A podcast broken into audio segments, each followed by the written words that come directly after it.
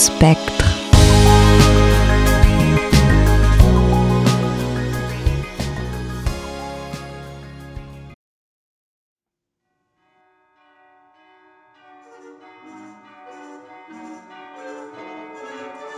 Bonjour à toutes et à tous et bienvenue pour ce nouvel épisode des émissions sociales, les éditions sociales au-delà des livres.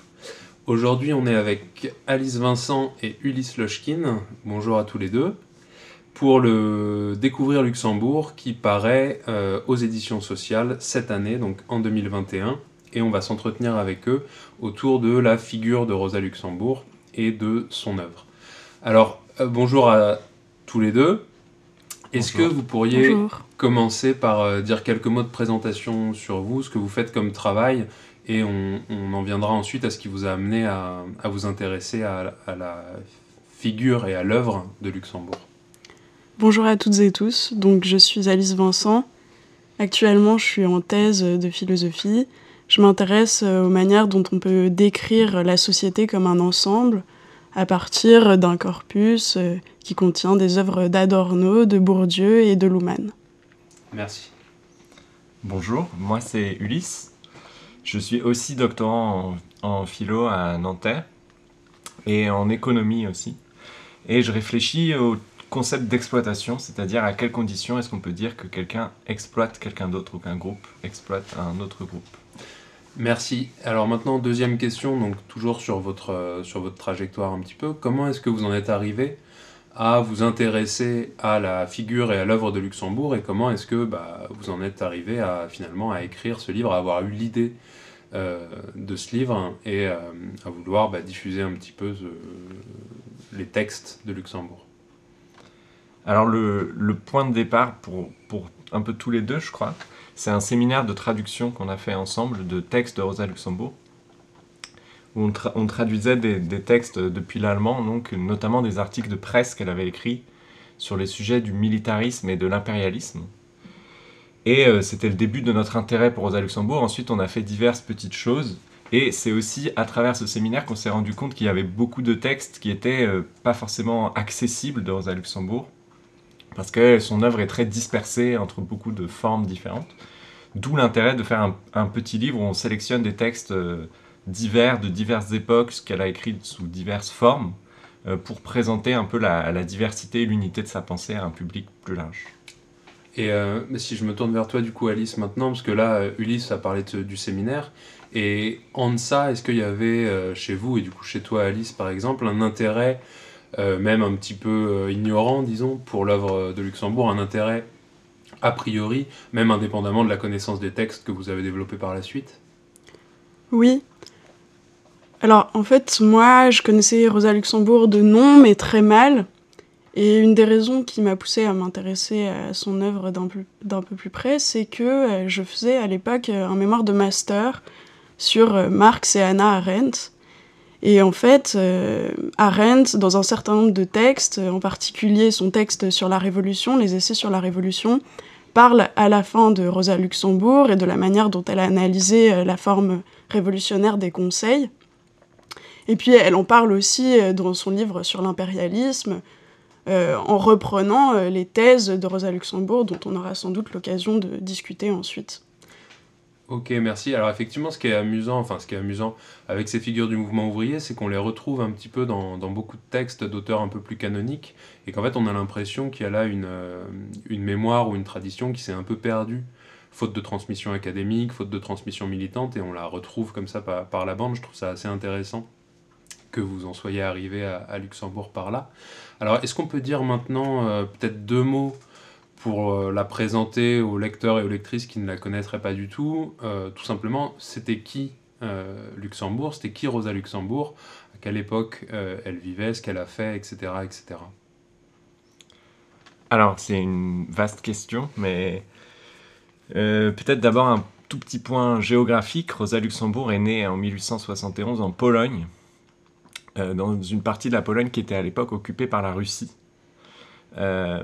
Et euh, c'est c'est plus tard, euh, quand elle est devenue adulte, qu'elle a décidé de s'installer en Allemagne parce qu'elle considérait que c'était là que le mouvement ouvrier était le plus puissant et qu'elle pouvait faire le plus pour son, pour son développement. Et donc, euh, toute sa vie, elle a milité dans les deux contextes à la fois, tout en vivant principalement en Allemagne, mais en intervenant très régulièrement dans, le, dans les débats du mouvement ouvrier polonais, ou plus précisément du mouvement ouvrier de la Pologne russe. Donc c'est une figure européenne internationale. Et euh, elle, est, devenue une figure assez importante, bien que assez controversée parce que très radicale euh, au sein du SPD, qui était le parti socialiste euh, allemand de l'époque, qui était le plus grand parti socialiste révolutionnaire européen. Elle a été emprisonnée pendant la guerre et c'est à ce moment-là, à l'époque où le SPD avait, avait rejoint l'Union sacrée, donc avait accepté de soutenir le gouvernement allemand pendant la guerre, euh, qu'elle s'en est séparée, qu'elle est devenue une figure des mouvements euh, contestataires à gauche du SPD, euh, qui deviennent progressivement le mouvement spartakiste. Et c'est ça qui l'a amené à devenir une des figures de proue de la révolution allemande qui suit immédiatement la fin de la guerre en 1918-1919. Et c'est dans ce contexte-là qu'elle a été assassinée en 1919. Et est-ce que, alors Alice ou Ulysse, vous pouvez dire peut-être deux mots de, des interlocuteurs qui étaient ceux de, Luxembourg, puisque c'est pas une figure isolée, bien sûr, et c'est une figure, comme disait Ulysse, qui s'est aussi construite dans l'opposition à des grands noms euh, du parti, euh, des partis ouvriers de l'époque, ce qui était d'autant moins évident qu'effectivement, euh, comme Ulysse l'a dit, c'était une femme, elle était étrangère en Allemagne, en plus elle était juive, ce qui lui a valu aussi beaucoup de beaucoup d'attaques de la part de, certains milieux. Donc est-ce qu'on peut revenir, mais là encore euh, très rapidement, sur ces grands interlocuteurs et peut-être avoir une idée de, une première idée des positions de Luxembourg dans certains des débats importants de, l'époque? Quand elle arrive euh, en Allemagne à la toute fin euh, du 19e siècle, la première personne avec qui elle va polémiquer, c'est Bernstein. Alors euh, Bernstein, euh, en fait, essaye de réviser les thèses de Marx et il prétend que le capitalisme a la faculté euh, de s'adapter et que, en vertu de cette faculté d'adaptation, eh bien, on va pouvoir réformer le système capitaliste de manière politique sans passer, sans avoir à passer par un mouvement révolutionnaire. Et en fait, c'est ces thèses-là, qui sont des thèses qui ont à la fois un versant économique et un versant politique, que Luxembourg va contester, et c'est cette polémique avec Bernstein qui va contribuer à la faire connaître euh, à la fois par la social-démocratie allemande dans laquelle elle vient d'arriver à l'époque, mais aussi euh, de manière plus générale à l'échelle européenne. Donc Bernstein, le premier, euh, premier interlocuteur, est-ce qu'il y en a d'autres On pense aux grands noms de, de l'époque, Kautsky par exemple, si vous pouvez le présenter en deux mots, avec lequel je crois elle était au début amie. Et bien sûr également le Lénine, qui est un interlocuteur international là, mais avec qui elle a aussi échangé, rompu quelques lances euh, par moment. Alors je vais laisser Lénine à, Alice et présenter rapidement euh, sa relation avec Kautsky. Donc Kautsky était le, plus, le grand intellectuel euh, du, du SPD, donc du, du, Parti socialiste allemand à l'époque où Rosa Luxembourg arrive en Allemagne et pendant, pendant toute, toute, la vie de Rosa Luxembourg en fait. Et euh, Kautsky a été l'allié de Rosa Luxembourg euh, au cours de cette première controverse avec Bernstein dont Alice a parlé. Euh, parce que Bernstein attaquait l'orthodoxie marxiste, un, des, un des principes fondamentaux du parti. Donc Kautsky est, reconnaît la, vertu de la polémique engagée par Rosa Luxembourg contre Bernstein et, écrit des articles qui vont dans le même sens. Et à cette époque-là, euh, ils s'entendent très bien, et Rosa Luxembourg, en effet, devient une amie de la famille Kautsky, y compris de Karl Kautsky lui-même. Ils partagent, je crois, des vacances où ils travaillent ensemble, etc. Et euh, il est donc d'autant plus intéressant de comprendre pourquoi et quand s'est passée leur rupture. Et la, rupture, euh, enfin, les tensions s'accumulent progressivement. Euh, dans, les, dans les années euh, qui suivent, donc dans les, dans les années entre, le, entre 1900 et 1910, euh, où Rosa Luxembourg devient de plus en plus critique de l'inertie de l'appareil du parti, du SPD, considère que l'appareil du parti ne, ne, laisse pas assez de place au potentiel révolutionnaire des masses, potentiel qu'elle a, a, observé au cours de la première révolution russe de 1905. Et elle, aimerait que le parti stimule et et accompagne des mouvements semblables en Allemagne, alors que euh, l'appareil du parti, dont Kautsky, euh, est très préoccupé par les résultats électoraux notamment, et détermine, ses, détermine ses mots d'ordre et ses positions en fonction de ça, et notamment sur les sujets internationaux parce que l'opinion publique allemande est assez sensible aux thèmes nationalistes à l'époque et euh, le SPD n'ose pas toujours euh, euh, s'opposer frontalement à la propagande d'État sur ce sujet. Donc c'est un premier point de, crispation et le second c'est en politique intérieure. Donc en 1910, à l'occasion de mouvements populaires assez forts en faveur du suffrage universel à l'intérieur de la Prusse, donc l'Allemagne était euh, composée de plusieurs régions qui avaient chacune leur système électoraux. Et euh, la Prusse avait un système électoral très inégalitaire, euh, censitaire, où, les, où les, le poids de la voix d'une personne était déterminé par sa classe sociale. Et en 1910, il y a un grand mouvement avec des grandes manifestations contre, contre ce système inégalitaire. Et là, Rosa Luxembourg pense qu'il y a vraiment une occasion révolutionnaire, que le parti devrait appeler à intensifier ce mouvement pour déboucher éventuellement sur un soulèvement, alors que le parti reste très prudent, euh, probablement dans la perspective des élections à venir, et, euh, euh, c'est l'occasion de la rupture définitive entre Rosa Luxembourg et Kautsky. Merci. Alors peut-être un troisième, avant qu'on passe par la suite à des figures un peu plus, plus marginales comme Hilferding. donc le troisième et non des moindres, c'est Lénine. Est-ce que Alice tu peux en dire deux mots euh, Il y a deux épisodes majeurs dans sa confrontation avec, euh, avec Lénine. Le premier, c'est la révolution russe de 1905, à laquelle Rosa Luxembourg participe, puisqu'elle elle part à Varsovie, prend part euh, à la révolution, et c'est la raison pour laquelle elle est d'ailleurs emprisonnée là-bas pendant un certain temps. et à l'occasion de cette révolution de 1905, elle va constater euh, le pouvoir révolutionnaire des masses. Euh, et c'est sur ce point qu'elle va s'opposer à Lénine, puisque lui avait théorisé un rôle fort du parti dans la révolution et des intellectuels. Euh, Parce que si je peux me permettre, 1905, c'est le moment où on voit émerger ce qui va s'appeler par la suite des soviets ou des conseils. C'est à ça que tu fais référence quand tu parles du pouvoir des masses par opposition au, au parti? Oui, oui. Et aussi, un autre élément important, c'est la grève de masse. Euh, Rosa Luxembourg constate à, ce moment-là que euh, les grèves euh, ont un grand potentiel révolutionnaire parce que elles mélangent à la fois des, revendications économiques et politiques et qu'on va sans cesse du politique à l'économique et inversement.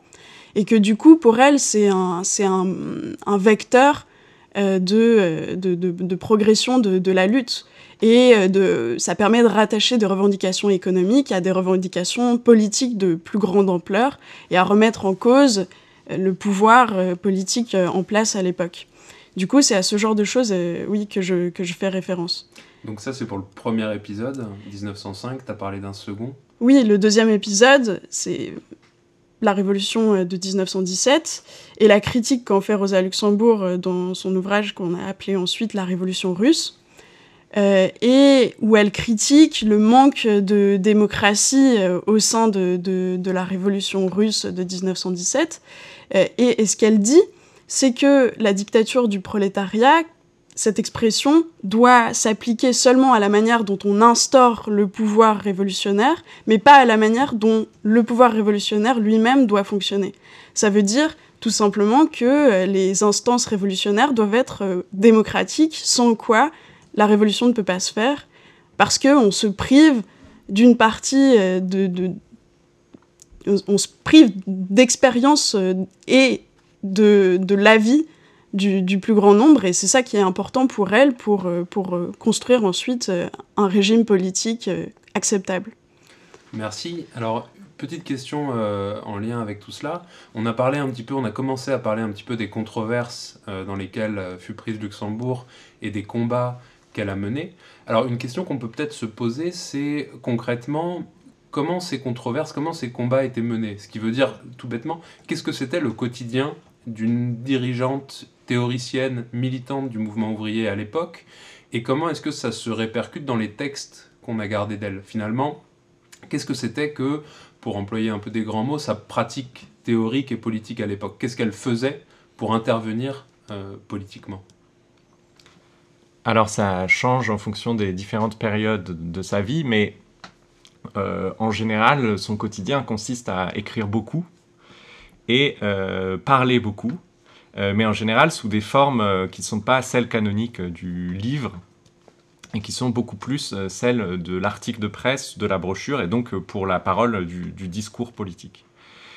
donc les, textes les plus connus de Rosa Luxembourg sont souvent des brochures euh, qui, étaient faites pour intervenir euh, dans une conjoncture particulière et qui sont des textes d'intervention. Par exemple, euh, les textes contre les textes contre Bernstein dont Alice a parlé tout à l'heure, qui paraissent d'abord sous forme d'articles de presse, d'une série d'articles de presse, puis qui se sont réunis en une brochure qui s'appelle Réforme ou Révolution, ou encore la fameuse brochure de Junius, qui est son texte écrit en prison pendant la guerre, où elle donne son analyse de la Première Guerre mondiale. Et plus généralement, derrière ces brochures, il y a une quantité euh, immense d'articles de, presse, puisqu'elle était... Euh, son style, était très, son style et sa capacité d'analyse, bien sûr, étaient très appréciés. Et donc, elle était, on lui proposait très souvent de, d'intervenir à la fois dans, dans, les revues plus théoriques qui étaient lues euh, un peu par l'avant-garde intellectuelle socialiste de l'époque, disons, et à la fois dans des journaux de masse qui étaient distribués très largement au sein des sympathisants, euh, des sympathisants du parti. Parce qu'il y a juste quelque chose qu'il faut bien garder en tête, c'est que le, parti à l'époque, le, SPD, c'est aussi un lieu d'élaboration intellectuelle euh, relativement important, puisque euh, les théoriciens comme Luxembourg ont absolument aucune chance, alors même qu'ils ont les diplômes universitaires pour cela, d'être recrutés dans une quelconque université, euh, université allemande. C'est tout simplement impensable. Est-ce que Alice, tu veux rajouter des mots à ce qu'a dit Ulysse? Oui, il y a deux autres éléments importants. je crois c'est déjà le fait qu'on dispose d'énormément de discours de Rosa Luxembourg parce qu'il il y avait euh, en fait, elle, participait euh, à, la propagande du parti et donc elle se déplaçait régulièrement en Allemagne pour aller euh, parler aux travailleurs de telle ville, telle ville. Et donc, on a beaucoup de textes qui sont en fait des, des, résumés ou des retranscriptions des discours qu'elle a fait à ces moments-là. Et puis il y a un autre aspect aussi qui est important, c'est qu'elle a donné des cours à l'école du parti. Euh, et que donc on dispose aussi de ces cours qui sont réunis dans un, dans un volume qui s'appelle Introduction à l'économie politique. Et c'est ces cours-là qui ensuite vont lui donner la matière pour euh, rédiger son, son ouvrage euh, théorique majeur, L'accumulation du capital. Alors merci, on, en vient justement effectivement à cet ouvrage majeur et plus généralement à l'œuvre, disons, économique de Luxembourg, même si cette partition, on va le voir, n'a pas, pas grand sens. Donc Luxembourg est considérée comme une des spécialistes de l'économie politique au sein du parti. Elle est nommée, euh, comme vient le dire Alice, euh, professeure à euh, l'école des cadres. Elle remplace, sauf erreur de ma part, Hilferding, qui avait été chassé d'Allemagne parce que n'étant pas allemand mais, autrichien. Et c'est là qu'elle va commencer donc son élaboration, son élaboration théorique.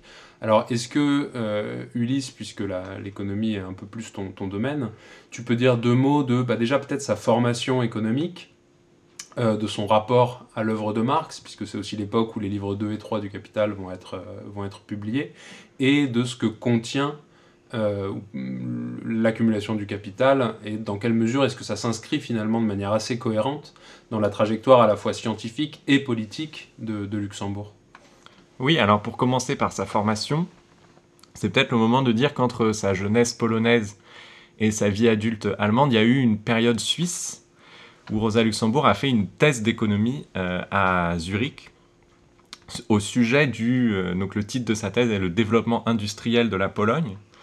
Donc c'est une thèse d'économie euh, empirique sur le, sur la trajectoire économique de la Pologne qui est, qui est à l'époque en pleine industrialisation, euh, ce qui peut contribuer d'ailleurs à expliquer le, la vivacité de la révolution de 1905 en Pologne, puisqu'il y a un, prolétariat industriel tout nouveau qui se retrouve confronté à des nouveaux types de, rapports sociaux.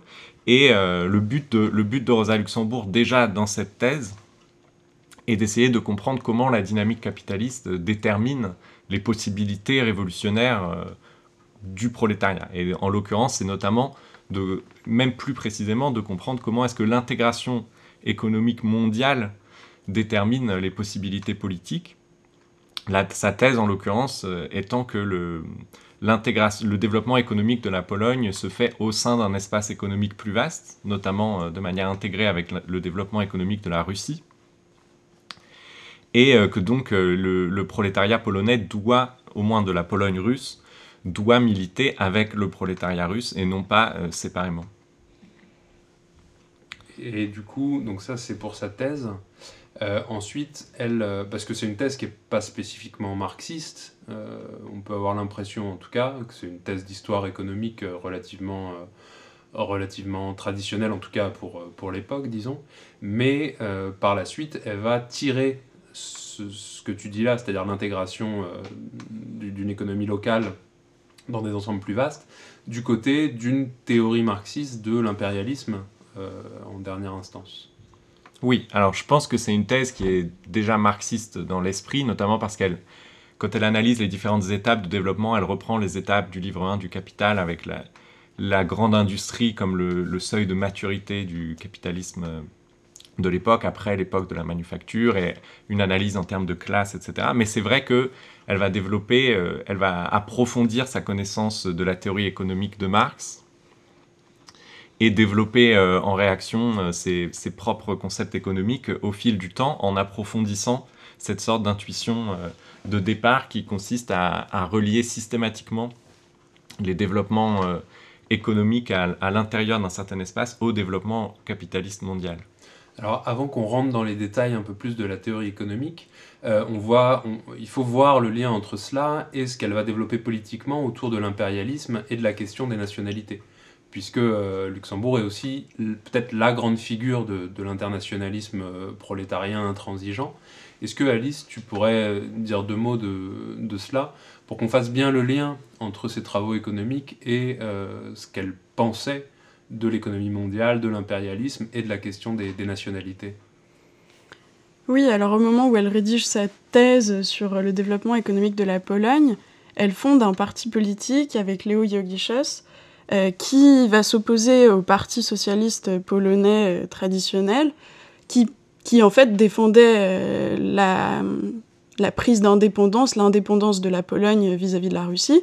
Et Rosa Luxembourg euh, va dire tout simplement que euh, économiquement, cette indépendance n'est pas possible puisque dans son, dans son fonctionnement économique, la Pologne dépend de la Russie.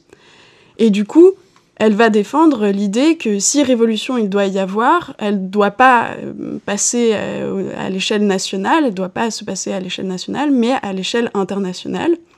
Euh, il faut donc réunir les, prolétaires, les exploités de Russie et de Pologne pour arriver à,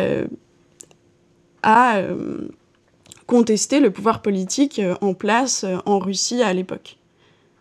Et donc ça, ça, l'amène à une théorie de la, nation qui est une théorie vraiment, euh, disons, négative, que ce soit pour les nations potentiellement impérialistes comme l'Allemagne, on va le voir avec sa théorie de l'impérialisme, ou que ce soit pour effectivement euh, des nations plus petites et potentiellement soumise à l'impérialisme, dont elle refuse par principe la volonté d'indépendance. Ça, c'est quelque chose qu'il faut, faut garder en tête, je pense, parce que il y a un côté, disons, euh, potentiellement aujourd'hui sympathique de cet internationalisme, mais il y a aussi une face un peu plus sombre, en tout cas pour nous, qui est le refus radical de euh, l'indépendance accordée aux nations qu'il souhaiterait au nom de la, la, révolution mondiale.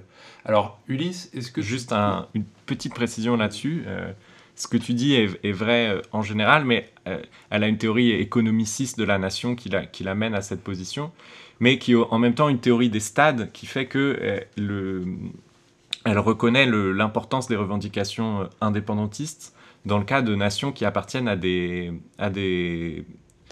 dans le cas de nations qui sont économiquement ou qui appartiennent à des empires économiquement moins avancés dans la voie du développement capitaliste. Et c'est notamment du coup. Voilà, et c'est notamment le cas euh, des nations à l'époque qui cherchent à, s'émanciper de l'Empire ottoman. Euh, puisque Rosa Luxembourg vit euh, l'époque de la, de la désintégration de l'Empire ottoman, où notamment dans les Balkans, de plus en plus de mouvements nationalistes émergent. Et cherche avec des revendications indépendantistes que Rosa Luxembourg soutient cette fois. Oui, puis on peut ajouter aussi qu'elle défend systématiquement un droit des minorités, c'est-à-dire l'accès, par exemple, à la participation à la vie politique, euh, des, minorités nationales qui sont opprimées, euh, dans, par exemple en Russie, euh, mais c'est valable pour, pour d'autres empires. Effectivement, ok. Et alors maintenant, donc, si on passe de cette revendication, de ces revendications nationales ou mondiales à la théorie de l'impérialisme qui les, qui les sous-tend, est-ce que Ulysse, tu peux dire deux mots du contenu propre du livre L'accumulation du capital qui est en réalité une des premières, sinon peut-être la première avec textes de Lénine, mais qui sont un peu, un peu plus dispersés, théorie de l'impérialisme à une époque euh, qui est celle de l'avant Première Guerre mondiale, à une époque du coup où ces questions ont une dimension politique euh, brûlante. Oui, alors euh, je vais essayer d'être le plus simple et le plus clair possible. Je pense que ce que ce qu'a fait Luxembourg, ce que tentait de faire Rosa Luxembourg dans le domaine politique, c'était de mettre à chaque fois la question de l'impérialisme au centre des débats, de pas la considérer comme une question secondaire parce que ça se passe loin et parce que c'est, on ne sait pas exactement ce qui se passe, etc. Euh, elle tentait à chaque fois de dire, il y a des textes où elle dit, euh, chaque prolétaire doit considérer les questions internationales comme des questions aussi brûlantes que les questions de leur propre salaire, etc. Et c'est la même chose qu'elle essaye de transposer, enfin de justifier à un niveau euh, infrastructurel dans l'accumulation du capital, qui est son traité d'économie, parce qu'elle part de la question de la reproduction du système capitaliste dans son ensemble, donc à travers un modèle proposé par Marx dans le livre 2 du Capital qui venait d'être publié à l'époque, qu'on appelle les schémas de reproduction du capital. Bon, c'est un modèle qui explique comment circule ou peut circuler la valeur quel doit être le circuit de la valeur dans l'ensemble du système capitaliste pour que celui-ci puisse euh, se reproduire et même s'agrandir. C'est ce qu'on appellerait aujourd'hui une boucle macroéconomique ou un... Exactement. Donc elle part de euh, la théorie macroéconomique, ce qu'on appellerait aujourd'hui la théorie macroéconomique de Marx, et elle montre que en fait euh, ce circuit, ne, selon elle, ne peut fonctionner que grâce à l'interaction entre le capitalisme et ce qu'elle appelle des milieux non capitalistes, donc des sociétés euh, qui sont structurées par des rapports sociaux non capitalistes ou pré-capitalistes. Et donc euh, ces sociétés, euh, ces rapports sociaux pré-capitalistes, ça peut être ceux d'une économie paysanne dans les pays où le capitalisme se développe à l'époque de la révolution industrielle. Mais très vite, quand, les, quand les nations occidentales deviennent intégralement capitalistes, selon elle, le, milieu non capitaliste dont le capitalisme aura besoin, c'est celui des pays du Sud, et donc euh, que l'interaction entre les deux se passe sous la forme euh, de l'impérialisme.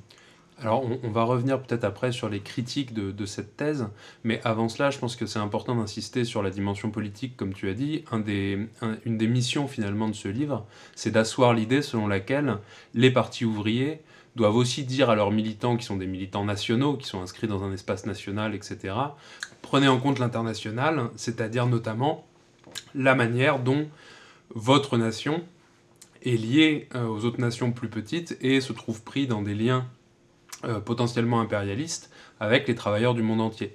Alors ça peut-être Alice, tu peux en dire deux mots, je trouve que c'est important cette idée selon laquelle bah, on retrouve dans cette théorie économique l'idée que euh, une dirigeante, une théoricienne révolutionnaire est aussi là pour élargir en un certain sens l'horizon euh, des militants, et que c'est aussi à ça que sert une organisation politique comme le SPD, c'est-à-dire à sortir euh, les individus de leur, euh, leur, horizon étroit pour leur faire prendre conscience de toutes les interdépendances économiques mondiales, et du coup de l'ampleur de la tâche révolutionnaire en un sens qui est la leur.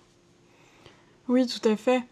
Et on a un nombre de textes très importants de Rosa Luxembourg sur des incidents à l'étranger, par exemple le conflit marocain entre la France et l'Allemagne. Et elle analyse en détail euh, les rapports euh, impérialistes dans les colonies euh, et dans les pays que les, puissances européennes de l'époque essayent, de, coloniser d'une manière ou d'une autre.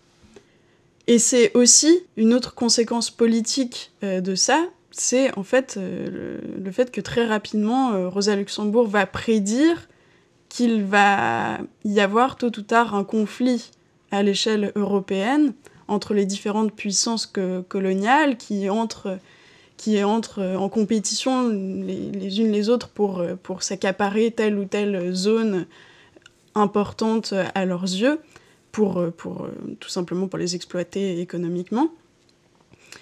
Euh, et euh, c'est ce qui va motiver son, son, opposition à la Première Guerre mondiale, et c'est sa lecture de la, de la, Première Guerre mondiale comme étant un conflit avant tout impérialiste. Euh, et c'est la raison pour laquelle elle, elle, décide, avec un petit nombre de, de militants à, l'époque, de ne pas voter, enfin de, de, de, ne pas voter les crédits de guerre euh, c'est-à-dire en fait les, fonds alloués euh, à l'effort de guerre euh, en Allemagne au moment de la déclaration de guerre en 1914. Alors même que le SPD le fait de manière massive, ce qui signifie l'un des grands échecs du, mouvement ouvrier, bah, l'échec face à cette guerre et le, ralliement derrière les, disons pour le dire vite, les bourgeoisies nationales. Alors pour poursuivre ça, et revenir un petit peu sur le, côté économique, euh, il me semble effectivement important que la théorie de Luxembourg ait aussi vocation à pointer, alors je ne sais pas si Ulysse tu dirais les crises, mais en tout cas les, problèmes euh, qui vont être posés au capitalisme nationaux, et le fait en tout cas que on n'ait pas de possibilité d'un développement harmonieux euh, dans, des frontières nationales, mais même sans doute au niveau mondial du capitalisme, pour cette raison précisément de dépendance intrinsèque du système vis-à-vis d'un extérieur que paradoxalement il ne fait que supprimer petit à petit. D'où une théorie, alors je ne sais pas encore une fois si tu dirais, si tu parlerais de, crise, puisque aujourd'hui on a l'impression qu'une théorie des crises sert normalement à scander un petit peu le, développement du capitalisme. Là, la théorie de Luxembourg, ça consiste plutôt, en tout cas c'est ce dont on l'a accusé, à pointer un effondrement final qui devrait arriver du fait de l'épuisement de ce hors-lieu euh, qui nourrit le, système capitaliste. Donc est-ce que tu peux revenir là-dessus et aussi sur les critiques qui ont été adressées à Luxembourg, puisque, euh, il faut le dire quand même tout de suite, la, théorie de Luxembourg est très largement considérée comme euh, contradictoire, ou en tout cas comme insuffisante aujourd'hui.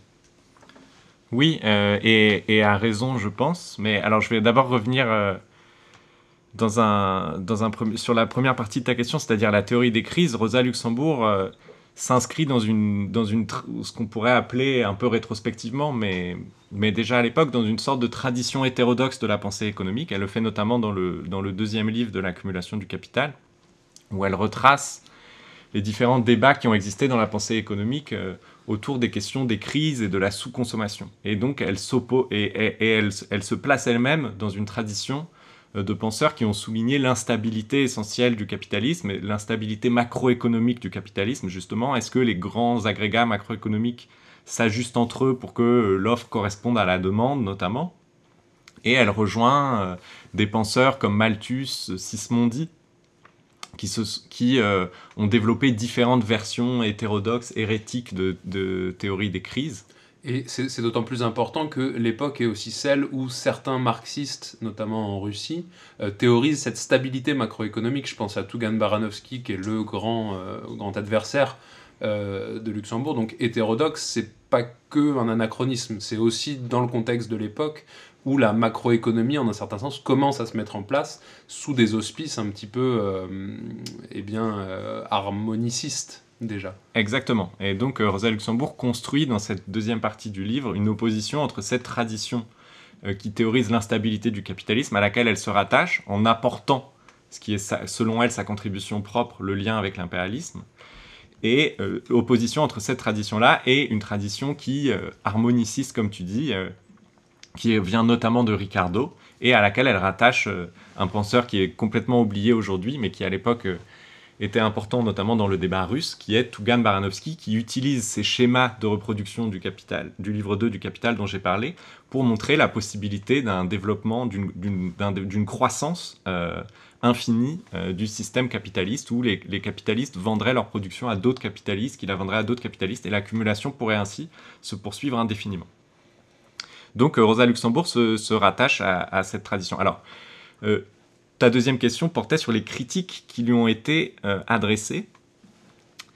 euh, il est difficile de les, résumer euh, rapidement parce que ça porte justement sur ces schémas, donc il faudrait un peu écrire les schémas, faire les calculs, mais en gros, la critique consiste à dire il n'y a pas de contradiction interne, contrairement à ce que dit Luxembourg, dans la possibilité d'une reproduction, d'une reproduction lisse du capitalisme.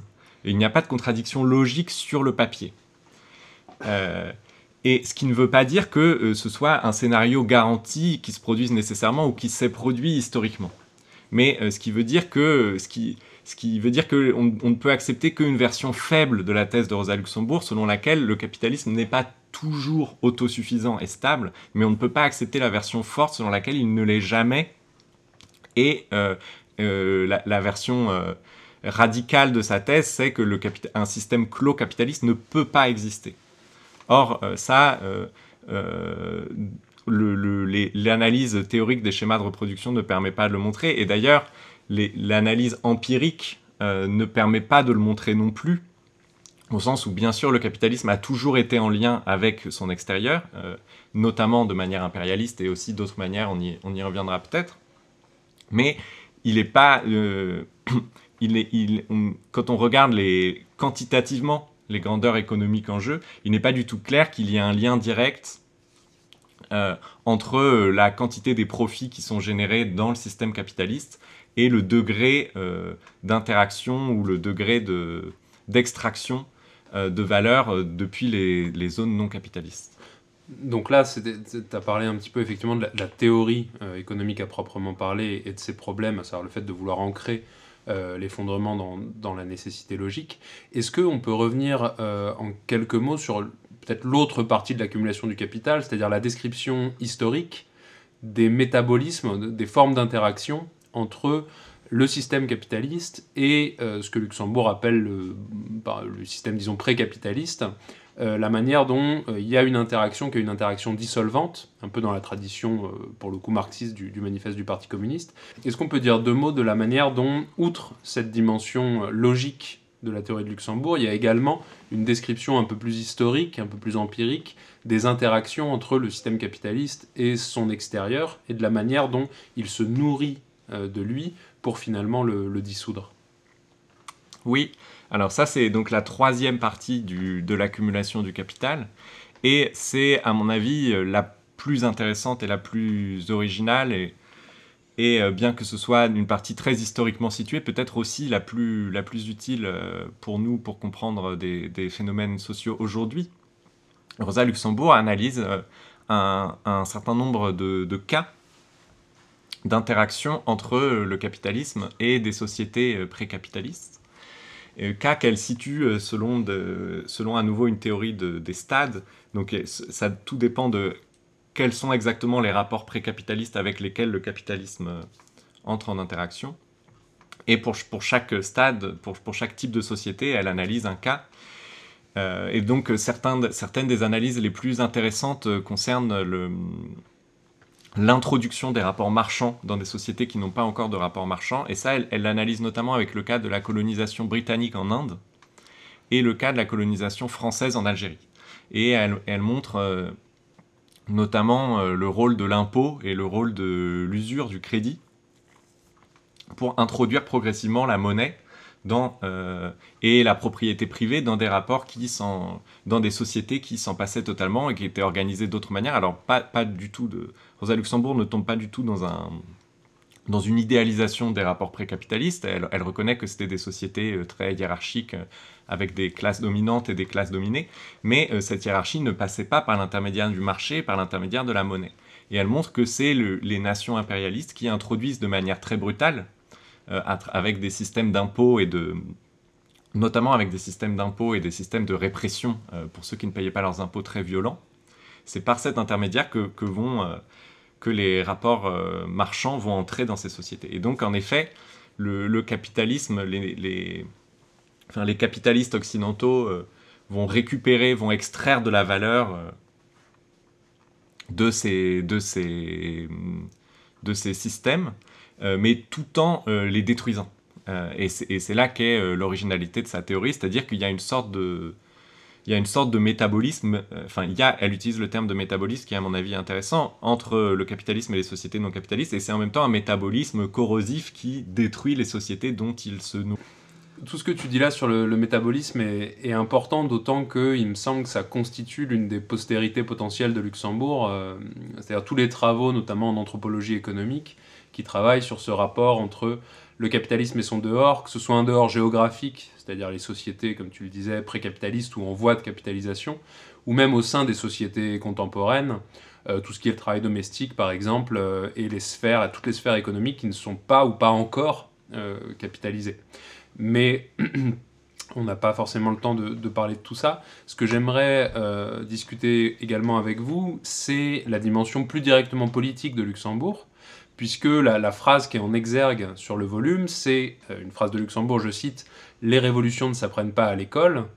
Et on a l'impression là que ça condense un petit peu l'idée qu'on se fait de Luxembourg comme d'une théoricienne de la spontanéité des masses, comme une fondatrice un petit peu du, mouvement euh, spontanéiste. Alors est-ce que c'est vrai euh, Qu'en est-il un petit peu de ce spontanéisme de Luxembourg et de ce qui semble être, à première vue, une opposition à l'idée de théorie révolutionnaire, à l'idée de direction révolutionnaire, et à l'idée finalement, à l'idée même de, bah, d'une organisation de politique de masse. Alors c'est vrai qu'il y a une forme de spontanéisme chez, Luxembourg, et, euh, et cette citation qu'on a choisi de mettre sur la couverture du livre, Les révolutions ne s'apprennent pas à l'école, en témoigne bien. En fait, ce qu'elle dit là, euh, il faut le comprendre euh, en opposition à une position qui dirait que les révolutions s'apprennent euh, à l'école, et euh, par exemple à l'école du parti. Euh, pour elle, les révolutions s'apprennent avant tout dans l'action révolutionnaire, c'est-à-dire qu'il y a une force formatrice de l'action révolutionnaire elle-même. C'est pendant des, par exemple, dans grève de masse, parti et syndicats, c'est pendant des grèves que les travailleurs vont se former euh, vont euh, progressivement euh, rejoindre la lutte contre le système capitaliste dans son ensemble. Ce qui ne veut pas dire pour autant que le parti n'a pas son rôle à jouer à ce moment-là. Et c'est aussi un des points sur lesquels insiste Rosa Luxembourg, à savoir le fait que le parti, à ce moment-là, a vraiment un rôle d'éducation des masses, au sens où il faut euh, à chaque fois, faire correspondre aux revendications ponctuelles euh, qui, par exemple, peuvent être énoncées lors de mouvements de grève, euh, des revendications politiques beaucoup plus générales sur, sur, sur, sur le système, sur la viabilité du système capitaliste et, euh, et pour, juste pour poursuivre ça, euh, ce que je trouve intéressant aussi dans les, textes que vous avez donnés, c'est, euh, alors je crois que c'est le dernier texte, qui est une méditation sur, l'échec de la révolution, et on y trouve peut-être en creux aussi l'idée que le rôle des organisations et des dirigeants et des théoriciens théoriciennes, c'est aussi de faire vivre une certaine mémoire, même lorsqu'il y a des échecs, et d'apprendre un petit peu de ces échecs. Est-ce que tu peux en dire deux mots là encore? Oui, absolument. C'est ce qu'elle théorise comme étant son rôle propre à, elle en tant qu'intellectuelle, c'est-à-dire à la fois faire l'histoire euh, du mouvement ouvrier et euh, transmettre cette histoire aux générations euh, futures. Alors, qu'est-ce que ça veut dire? Ça veut dire analyser les causes de l'échec des mouvements révolutionnaires au moment où ils se sont, où ils se sont passés, mais c'est aussi un rôle de diffusion de la pensée socialiste et qui, a vocation évidemment à former, euh, former la conscience euh, des, masses et faire que les mouvements révolutionnaires futurs, eux, ne soient pas confrontés aux mêmes erreurs et aux mêmes, aux mêmes lacunes que les précédents. Alors ça, je trouve ça vraiment intéressant parce que ça, nous fait aussi toucher un peu du doigt le, gouffre qui nous sépare de, de, cet univers qui était un univers euh, très structuré par les organisations ouvrières, euh, leurs théoriciens, leurs dirigeantes, etc. Du coup, ça m'amène à une dernière question, euh, qui est un peu une question d'ouverture, c'est quel intérêt, s'il fallait le résumer, vous voyez aujourd'hui dans la figure et dans l'œuvre de Luxembourg Pourquoi bah, Je reviens du coup à ma première question en un certain sens. pourquoi s'y intéresser, mais plus pourquoi vous, vous y êtes intéressé, mais pourquoi est-ce que vous considérez qu'il est nécessaire aujourd'hui, ou qu'il est intéressant en tout cas, de d'aller voir dans la vie et dans l'œuvre de Luxembourg de quoi nourrir une réflexion sur, sur notre présent. Peut-être Ulysse d'abord et Alice ensuite. Euh, c'est une question difficile et je pense qu'en effet, euh, notre monde est très loin de celui de Rosa Luxembourg et Rosa Luxembourg est encore, euh, donc c'est une théoricienne très originale, mais c'est une marxiste orthodoxe au sens où elle pense que le capitalisme c'est une totalité qui a des contradictions fondamentales qui sont en train de s'approfondir et qui sont sur le point d'éclater, qui sont en même temps en train de nourrir une conscience de classe sur laquelle elle compte pour pour former un mouvement révolutionnaire, euh, si possible mondial ou au moins européen, pour renverser le capitalisme. Le tout à l'intérieur de, de, ce, de cette seconde de cette deuxième internationale euh, euh, à laquelle elle appartient jusqu'à la guerre. Donc on est très, très loin aujourd'hui de ce monde et il y a non seulement empiriquement, mais il y a des raisons de penser qu'on n'y reviendra pas, que le, la, la, classe la classe ouvrière mondiale est, trop fragmentée euh, euh, pour euh, qu'on puisse compter sur la résurrection d'une internationale unifiée. Cependant, je pense qu'il y a beaucoup de choses à, retenir de Rosa Luxembourg. D'abord, son, attitude générale face, aux problèmes et son, courage politique, mais aussi des, analyses sur, certains points. Et, j'en citerai qu'un seul qui m'a paru particulièrement intéressant, c'est son analyse du libéralisme politique. Donc de, euh, comme, mouvement politique qui existait en Allemagne et, l'idéologie libérale plus généralement, euh, selon laquelle il, on, peut chercher une société euh, capitaliste marchande qui préserverait les droits de chacun et que ça, ça pourrait fournir un mouvement politique cohérent. Et je précise juste que ce dont tu parles là, c'est un des textes que vous avez choisi de, de mettre dans le livre. Oui, exactement. Euh, et euh, Rosa Luxembourg pense que cette, cette, cette, cette, attitude libérale est fondamentalement contradictoire, euh, même si elle était de bonne foi, ce qui est rarement le cas, elle est fondamentalement contradictoire parce que les libéraux vont être confrontés à, des, à des crises, à des contradictions du capitalisme, et vont devoir à ce moment-là choisir leur camp. Et en fait, comme ce sont des partis qui qui reconnaissent le, enfin, qui, défendent le capitalisme en général, au moins sous une forme relativement abstraite, et qui sont des partis bourgeois, ils choisiront toujours le camp de la bourgeoisie, et donc euh, aussi celui du militarisme et de la répression des libertés individuelles. De sorte que cette idée d'un capitalisme avec des libertés, euh, une société de marché avec des libertés, se retrouve systématiquement confrontée à ces contradictions. C'est ce que ce qu'elle a observé euh, dans les dans les années qui précèdent la guerre, où de plus en plus l'idéologie nationaliste, militariste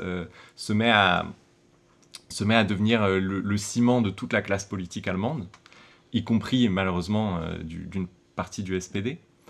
Et c'est en, en, partie ce qu'on peut observer aujourd'hui pour beaucoup de, de, politiciens dans les, dans les sociétés riches qui se, qui se réclament de cette idéologie libérale. Merci pour ce parallèle un peu, un peu angoissant. Euh, bah, Alice, du coup, le, le, mot de la fin peut-être sur euh, ce que tu considères, toi, comme potentiellement intéressant euh, dans la vie et dans l'œuvre de, Luxembourg? Comme l'a dit Ulysse, je pense que Rosa Luxembourg nous offre un modèle de mélange entre théorie et pratique, puisqu'on a à la fois son engagement militant au sein du SPD, puis ensuite de la Ligue spartakiste, et euh, à côté de ça, des, des, œuvres théoriques importantes, des articles qui commentent constamment euh, l'actualité, qui montrent qu'elle était très bien informée euh, sur tout un tas de questions qui se passaient à l'époque où elle écrivait. Et ça, je pense que c'est quelque chose d'extrêmement intéressant et qu'il faudrait pouvoir reproduire aujourd'hui, une espèce de d'intérêt comme ça pour, pour pour des événements historiques euh, concrets et, arriver, comme elle le faisait, à le rattacher à une théorie d'ensemble euh, du développement du système capitaliste. Euh, après, au-delà de ça, on a aussi des, des, questions de détail qui peuvent être aujourd'hui particulièrement pertinentes. Je pense notamment à cette idée qu'on a déjà évoquée sur la formation des masses qui peuvent résonner euh, avec, euh, avec euh, des mouvements des mouvements sociaux qu'on a, qu'on a constatés dans, dans l'immédiat, dans notre actualité immédiate. Par exemple, le mouvement des, Gilets jaunes, au cours duquel on a constaté que des franges de la population qui euh, étaient jusqu'à présent peu politisées, par l'action euh, révolutionnaire, euh, en sont venues à, se former et à émettre des revendications politiques qui auparavant leur étaient étrangères. Eh bien, merci à tous les deux pour, cet entretien. Je rappelle aux auditeurs et aux auditrices que votre ouvrage Découvrir Luxembourg est paru et qu'on le trouve dans toutes les librairies, mais pas sur Amazon, puisque les éditions sociales ont fait le choix de ne plus euh, vendre leurs ouvrages sur Amazon. Donc je vous invite toutes et tous à vous rapprocher de euh, vos librairies, surtout si elles sont indépendantes, pour euh, vous procurer nos, ouvrages. Et je vous dis à bientôt pour un prochain épisode des, éditions, des émissions sociales, pardon, les éditions sociales au-delà des livres.